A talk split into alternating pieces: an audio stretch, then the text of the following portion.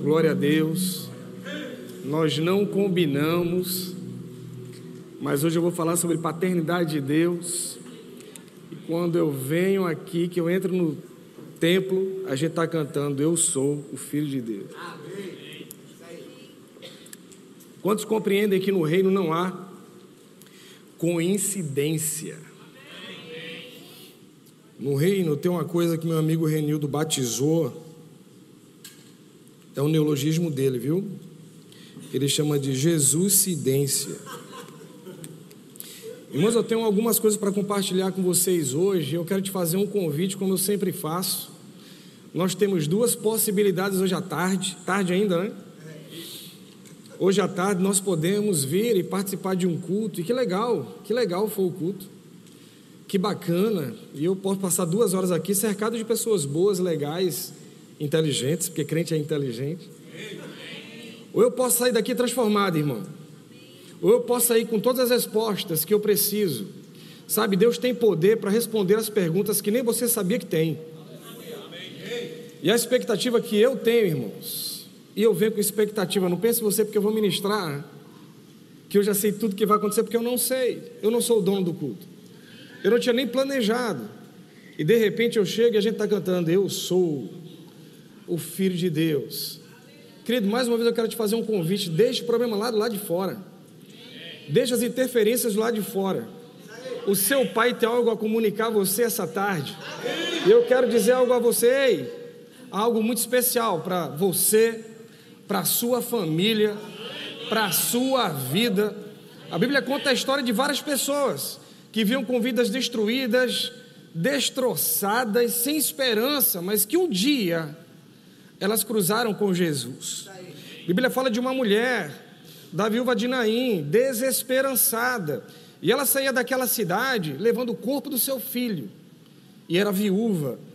Numa sociedade como aquela época, era fim de jogo para aquela mulher.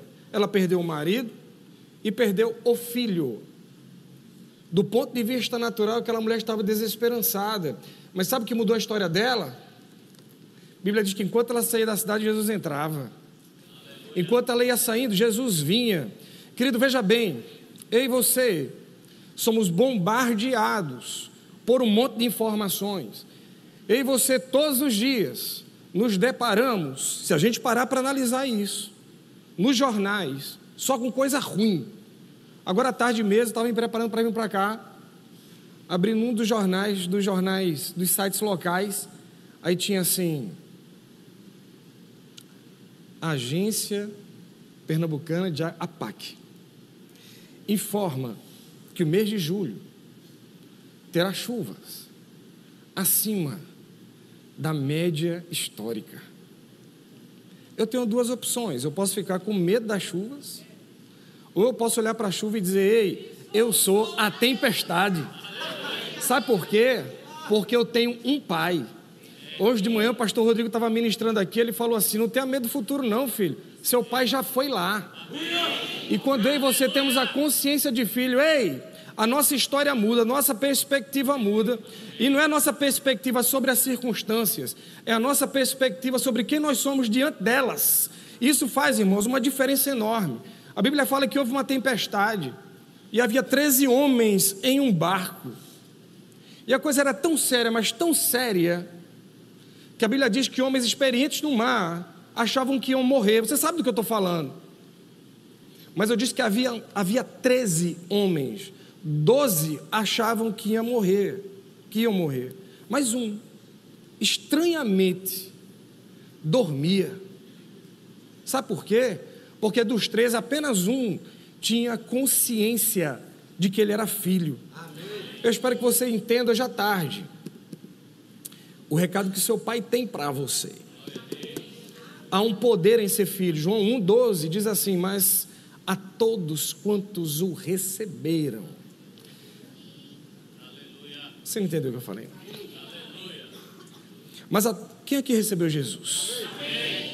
Você faz parte desse grupo? Faz? Que tal aí você começarmos a viver o que a gente canta?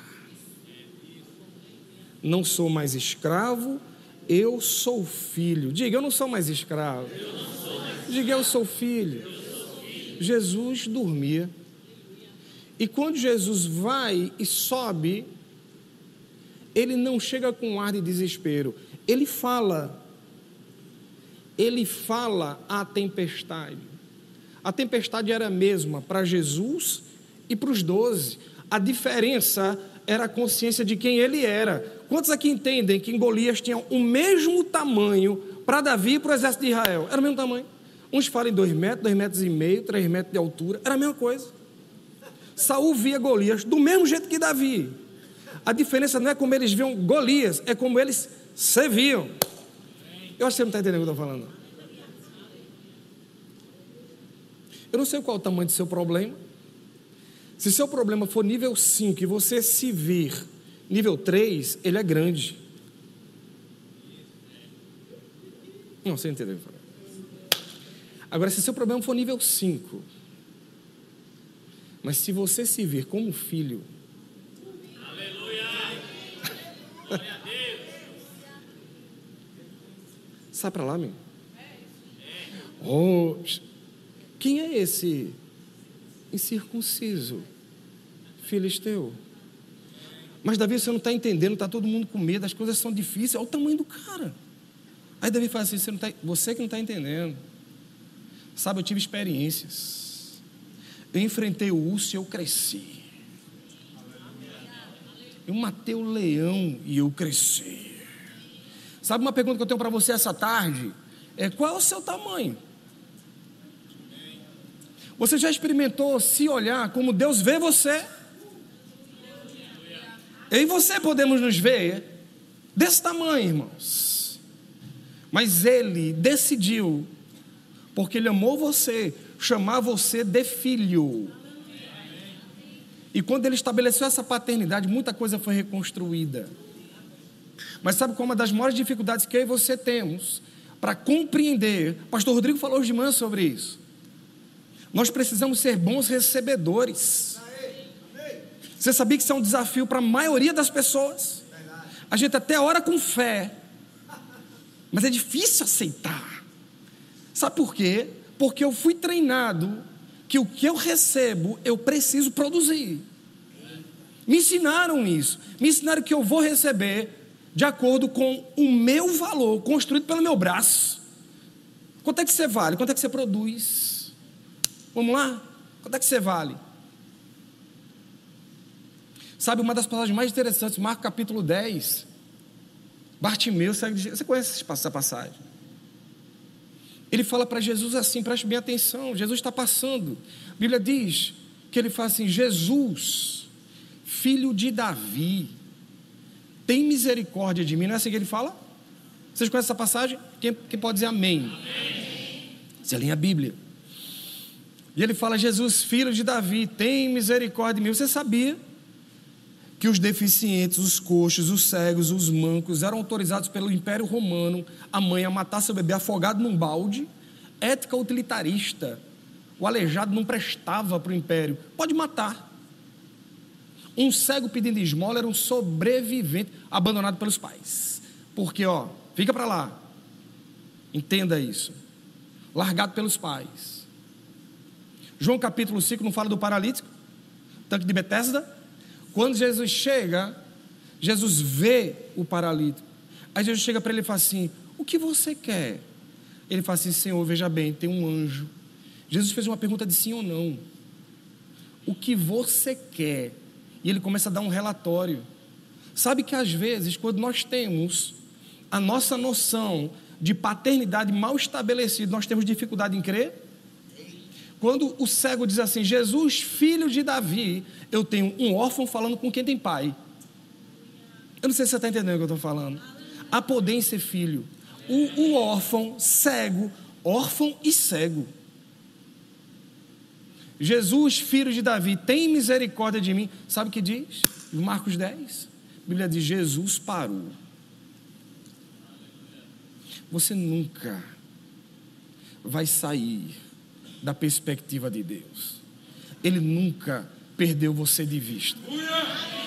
Nunca perdeu você de vista. Deixa eu dizer uma coisa. hoje à tarde, Ele quer transformar você em filho. E se você é filho, Ele quer abrir os seus olhos. Ele nunca perdeu você de vista. Ele nunca perdeu sua família de vista. Irmãos, prestem bem atenção. Essa percepção de filho é tão séria. Só que nós vivemos numa sociedade de desconstrução de vínculos familiares. 80% das pessoas que estão aqui neste momento, agora, digo sem medo de errar, vêm de lares disfuncionais. No mínimo 80% daqui, das pessoas que estão aqui. E eu posso te dizer que esse é um dos pontos que faz com que muitos crentes, transformados em filhos, não vivam como filhos. Dois pontos: o cenário que te cerca e a cobertura que trouxe você até aqui. É sobre isso que nós vamos falar. Sabe por quê? Porque hoje à tarde, a sua vida vai ser transformada em nome de Jesus. Como assim, Eduardo? O cenário que nos cerca. Você sabe do que eu estou falando. O mundo odeia a família. Não é mais ou menos, irmãos.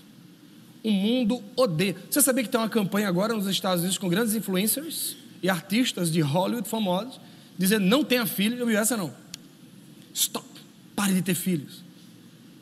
Pare de ter filhos, pare de ter filhos. Aí aparecem os artistas. Gente, pare de ter filhos. Não era aquele fica em casa, Pare de ter filho. Aí apareceu um grande ator, apresentador de talk show. Vocês precisam parar de ter filhos. Por quê? Porque eles dizem que o mundo não tem a capacidade de alimentar as bocas que nascem todos os dias no mundo. Nós vamos entrar num colapso de provisão no planeta. Aí uma instituição chamada The Simon Bandas fez uma pesquisa. Dentro dessa, dessa campanha, fez uma pesquisa Aí descobriu que de 1980 a 2017, a capacidade do mundo de produzir alimento aumentou 380 vezes. Para cada boca que nasce, Deus dá sabedoria ao homem, produza. Nasceu, produza. Eu sou professor. Eu dou aula para adolescente. A geração que está vindo. Quando eu brinco com os meninos, eu digo assim: gente, vocês vão ser pais. Deus me livre. Quero não.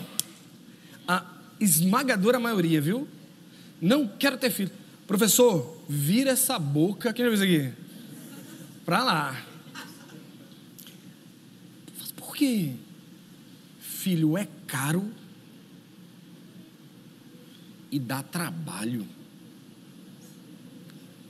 Sabe por que vocês estão rindo? Porque é verdade. Filho, dá trabalho mesmo. Né? Quem é pai há pouco tempo sabe. Noite? Noite? Que conversa é essa, mãe?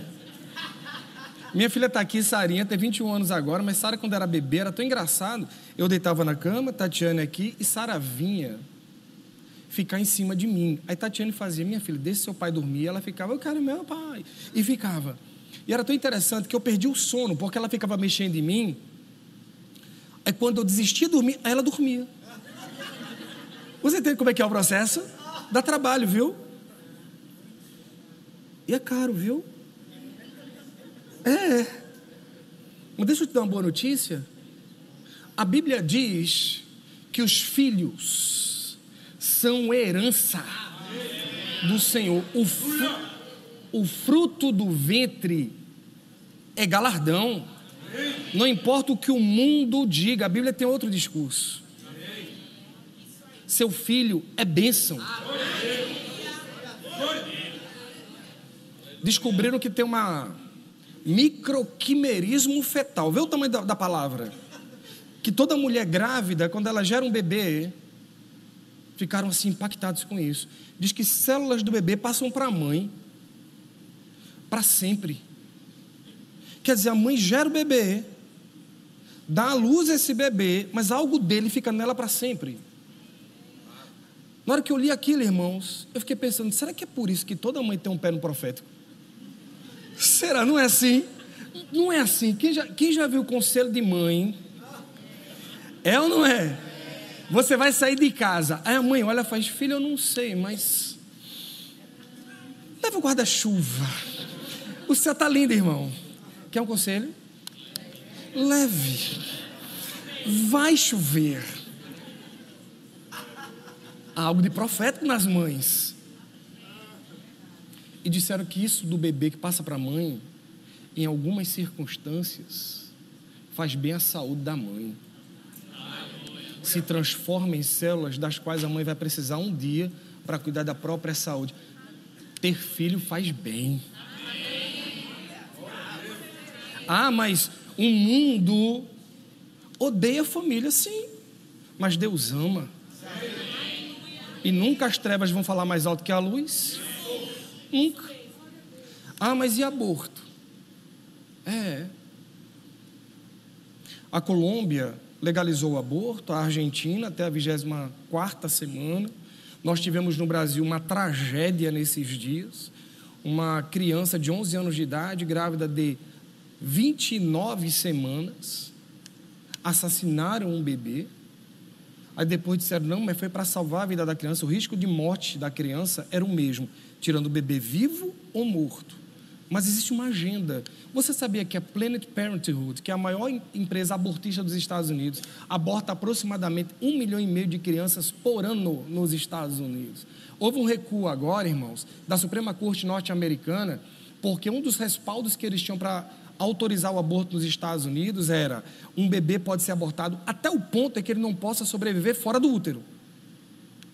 Só que essa lei era de 73, não tinha tecnologia para cuidar do bebê. Então eles, eles eram liberados a aborto até o sétimo mês, a depender do Estado. Só que agora um bebê nasceu de cinco meses nos Estados Unidos e a tecnologia salvou a criança, quebrou o discurso. A Suprema Corte vai lá e pum, derruba, mas alguns estados permaneceram. Sabe o que está fazendo agora? Empresas como a Amazon estão financiando as funcionárias que queiram abortar, está pagando viagem e hospedagem para ir para outro estado no qual haja a autorização do aborto. O mundo odeia a família. Você sabia que estão querendo agora o aborto pós-nascimento? Você não entendeu o que eu falei, não? Você entendeu?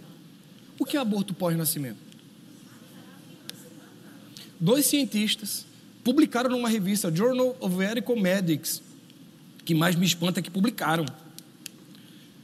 Olha o argumento deles, dois argumentos. Primeiro, a mulher deu a luz, mas não quer mais que a criança viva. Por quê? Porque aquilo vai incomodar o coração dela. Então mata a criança. O segundo argumento foi o que eu mais eu achei assim estarrecedor. Ela disse assim: Para aí, os cristãos não dizem que um feto é uma criança? A gente não entende isso, que um feto tem tanto valor para a vida que uma criança, ela inverteu. Ela disse: Então nós não fomos autorizados a matar o feto? Você entende a deturpação do pensamento? Você está entendendo? Você percebe como o mundo não está brincando com a tua família, o mundo não está brincando com você. E isso muitas vezes, esse cenário caótico, muitas vezes pode comprometer a minha visão de mim mesmo, sabe? Porque eu tenho herança como filho, eu não peço a Deus e clamo ao Senhor, eu vou à Sua presença, porque eu sou filho dele. E a Bíblia diz que ele tem prazer em me dar. Sem fé, é impossível agradá-lo. Você receber de Deus, alegra o coração dele, porque você é filho. Mas num cenário caótico como esse no qual nós nos encontramos, queridos, muitas vezes eu e você temos dificuldade em perceber e tomar posse daquilo que nos cabe. Uma outra forma que também tem atrapalhado muitos crentes a desfrutarem da riqueza que há em Deus é uma cobertura comprometida. Eu falei há pouco aqui, 80% das pessoas que estão aqui vêm de lares desconstruídos, disfuncionais. E nós temos duas opções, querido. Nós temos duas opções. Nós podemos viver olhando para o passado, o que nos fizeram, que deixaram de fazer, a nossa falta de paternidade, ou entender que nascer de novo, seria bom que você anotasse isso, significa nascer de novo. Eu vou repetir, você não entendeu não. Eu vou dizer de novo. Não importa a história que trouxe você até aqui, em Cristo há uma nova. Em Cristo você tem um outro papai. Em Cristo você é colocado numa família que tem acesso ao reino. Aí a pergunta é: eu vou viver o que fizeram de mim ou eu vou viver com o que ele conquistou para mim na cruz? Há uma nova identidade para você. Há uma nova história a ser construída hoje. Irmãos, eu vou lhe dizer uma coisa: eu não estou aqui à toa. Não estou. E vou além. Nem você está aqui à toa. Cadê a câmera? E nem você, eu nem sei qual é a câmera que está me filmando. E nem você está me assistindo agora à toa. Papai tem um recado para você. E você que estava pensando em se matar hoje, o seu pai está dizendo: há uma nova história para você, há um novo começo para você. E se não te ouviram na tua família, papai está recebendo você no seu braço hoje. Há uma nova história a ser construída em nome de Jesus. Receba que é com você que eu estou falando. Novas histórias um novo pai, novas histórias. Mas Eduardo, você não sabe, cara. A minha visão familiar é difícil porque eu vivo numa família que não tem crente, eu sou o único crente. Só tem ímpio na minha casa. Não, meu irmão, você que não entendeu. Não é você que mora com ímpios. São eles que moram com você. Não é você que vai ficar, oh, ei, psh. é você que influencia o ambiente. Sabe por quê? Porque você não vai só, você vai com ele. Você pode abrir a sua Bíblia em Gênesis, capítulo 2. Oh, aleluias. Meu Deus, meu Deus, meu Deus. Deus é bom. Gênesis capítulo 2. Quem achou, diga: Eu sou filho. Bíblia diz assim: Quando o Senhor Deus fez a terra e os céus, ainda não tinha brotado nenhum arbusto no campo e nenhuma planta havia germinado, porque o Senhor Deus ainda não tinha feito chover sobre a terra e também não havia homem para cultivar o solo. Deixa atenção. Por que, que não havia germinado? Faltavam duas coisas: água e homem. Eu estava orando a Deus esses dias, irmãos, orando pela minha família Senhor, opere. Senhor, opere. Senhor, opere. Ele falou comigo e fez: Ei, eu já operei. E a minha intervenção na sua família, adivinha quem é? É você. Sabe qual é o recado que eu tenho para você hoje? Você é o remédio de Deus para a sua família. Vou repetir que eu quero que você guarde isso. Você é o remédio de Deus para a sua família. A gente fica clamando a Deus por respostas dentro da nossa casa quando Ele já mandou e essa resposta tem o seu nome. Se olhe no espelho e diga: Deus me colocou nessa família para transformá-la. Agora, como é que a gente faz isso? A sua família é a lavoura que Deus te deu. Faltava água e faltava homem. Homem, Deus já colocou na sua família que é você, e a água é o Espírito. A água é o Espírito que há em você. Homem e Espírito, homem e água, o campo está pronto. Semeie. A sua família vai ser transformada por meio de você. Isso é ministério, irmãos. Às vezes a gente acha que ministério é só púlpito. Na sua casa, uma conversa com seu filho, uma valoração do que seu filho faz. Eu publiquei esses dias no meu Instagram. A gente tem tanta coisa que não presta, né? No Instagram. Vamos começar a colocar. Eu estou colocando mais coisas. O senhor falou comigo. Rapaz, publique umas coisas lá no Instagram e eu estou colocando. E seja bem-vindo, viu? Ao meu Instagram e ore por mim. Em nome de Jesus, porque eu estou ministrando sobre família. E você não faz ideia do que tem se levantado. Eu estou escrevendo quatro livros sobre família, irmãos. Quatro livros. Quando comecei a escrever, bem, eu achando, eu escrevendo, dizendo, meu Deus, que coisa, coisa bacana. Eu, eu, eu escrevendo dizendo, meu Jesus, como Deus é maravilhoso. Meu trabalho, meu que dobrou meu trabalho, irmãos. Tatiana está aqui de prova, não foi? Deus chegasse e dizer, ó, me deram tarefas para eu realizar hoje. Hoje, hoje, urgente, urge, urge, urge. Mas quer saber? A questão não é o tamanho do problema. A questão é como é que eu me vejo.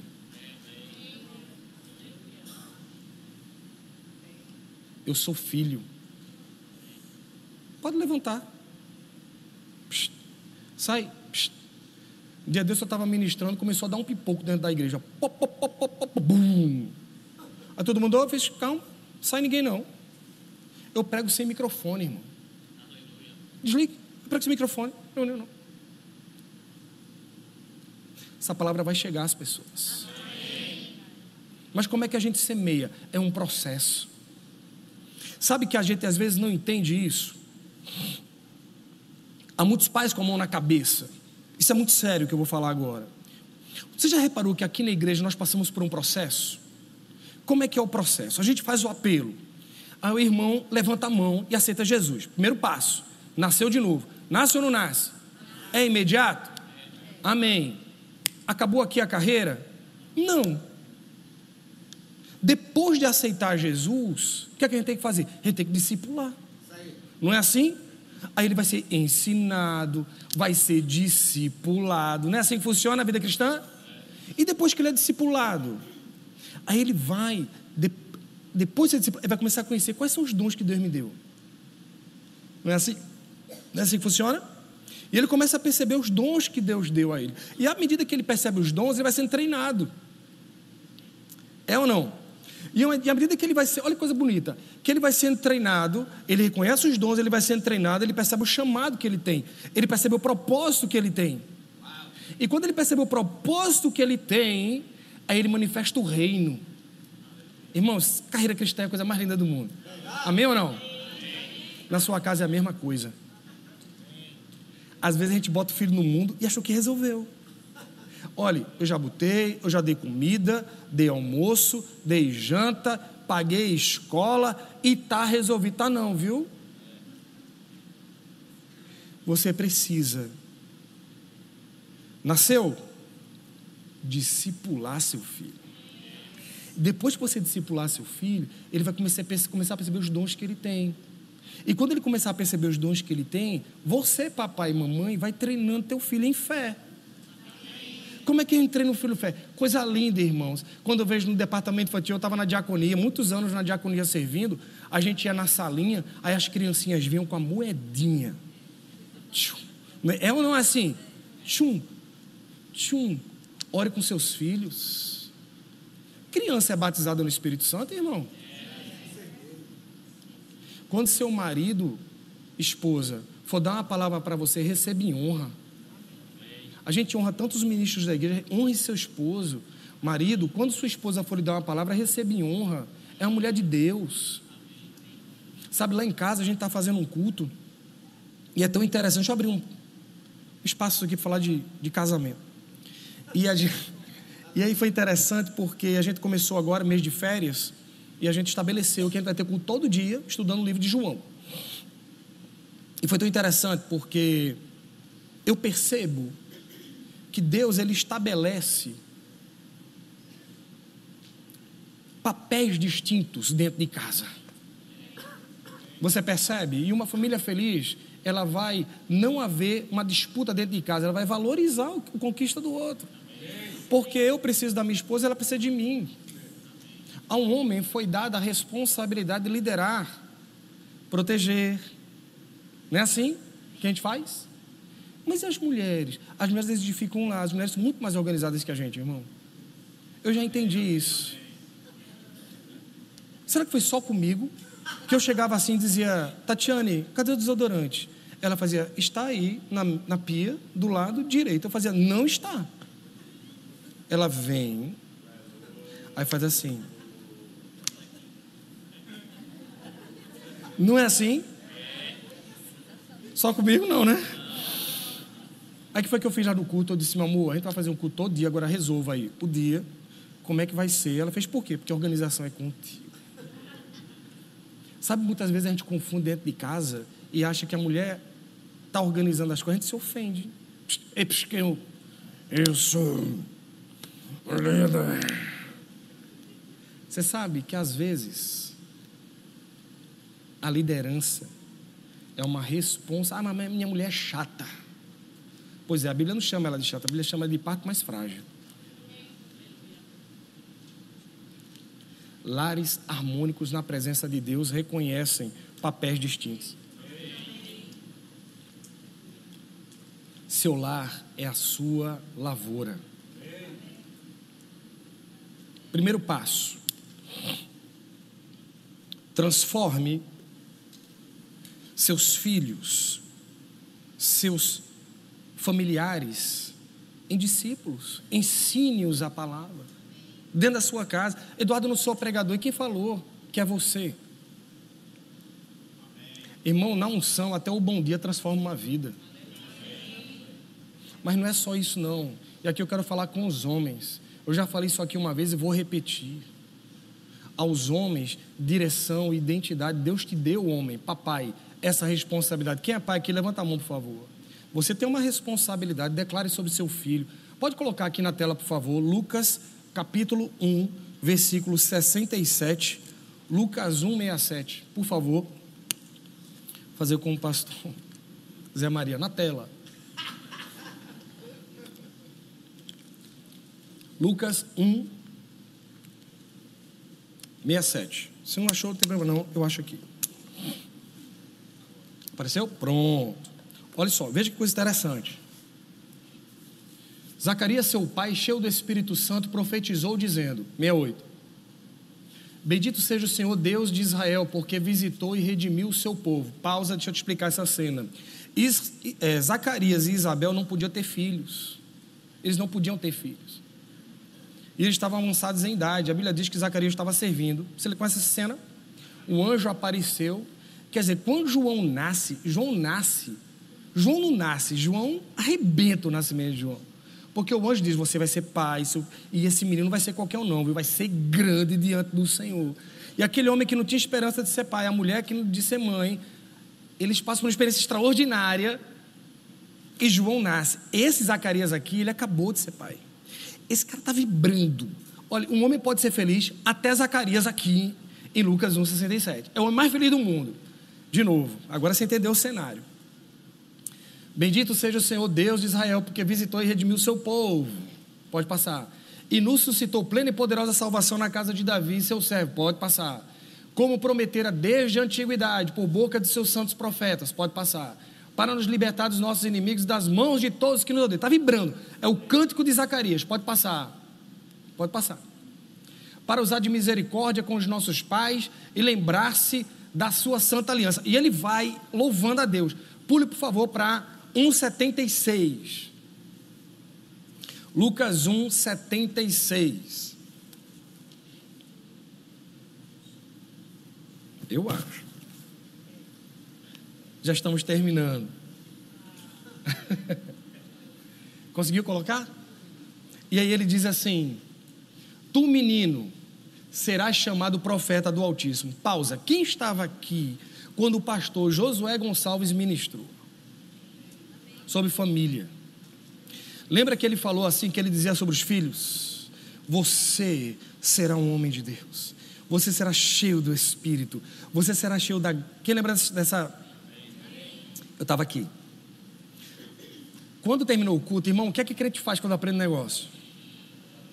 Um pouquinho prática.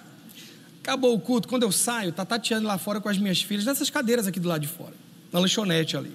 Tive dúvida, irmão. Quando terminou aqui, eu cheguei, estavam as meninas aqui, cheguei em Sara. Tu serás grande em nome de Jesus. E pus a mão em Sara. E comecei a dizer: Você será usada por Deus poderosamente em nome de Jesus. Aí fui em Rebeca: Você será cheia do Espírito Santo, grande mulher de Deus, proclamando o Evangelho nas nações. Aí Tati fez: E eu? Eu disse: Você será cheia do Espírito Santo de Deus. Irmãos, você acredita, eu sei que você acredita nisso, que quando eu estava naquela lanchonete, aqui do lado de fora, eu fui tomado numa unção aqui na lanchonete, quando eu estava impondo as mãos da minha família, e o Espírito Santo sorriu para mim e disse assim: É assim, é assim que papai faz. Quando Zacarias está louvando a Deus, ele para e faz assim: E tu, menino, serás grande diante do Altíssimo, serás cheio do Espírito Santo seus filhos são a lavoura que Deus confiou a você. Recentemente, a Disney disse que não vai mais chamar as menininhas de princesas. Seu filho não precisa que a Disney a chame de princesa. Chame você, sua filha, de princesa. Chegue para sua filhinha e diga: Ei, princesa linda, você é a princesa do papai. Papai ama você. Você é como a sua mãe. Você será uma mulher cheia do Espírito Santo. Você será uma mãe maravilhosa. Você tem um filho? Olhe para o seu filho e diga: Ei, garotão, você é homem como seu pai. Você é macho como seu pai. Você será um pai extraordinário. Eu não preciso da Disney. Deus me deu uma boca.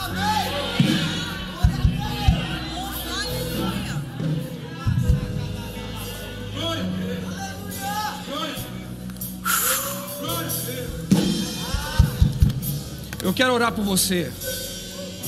Eu quero orar pela sua família. Eu quero que nesse momento, nome de Jesus, você veja a sua família toda na presença de Deus, toda. E ainda que você tenha filhos distantes do caminho de Deus, eu quero te dizer que maior é o Deus que há em você para mudar histórias, transformar caminhos e trazer os seus filhos de volta. Pai, eu te agradeço por esse momento na tua presença. Eu te agradeço pela sua palavra que traz resposta para todos nós. E eu declaro em nome de Jesus, lares cheios da tua presença. Eu declaro a unção de Deus, quebrando o jugo, restaurando casamentos, fortalecendo laços entre pais e filhos.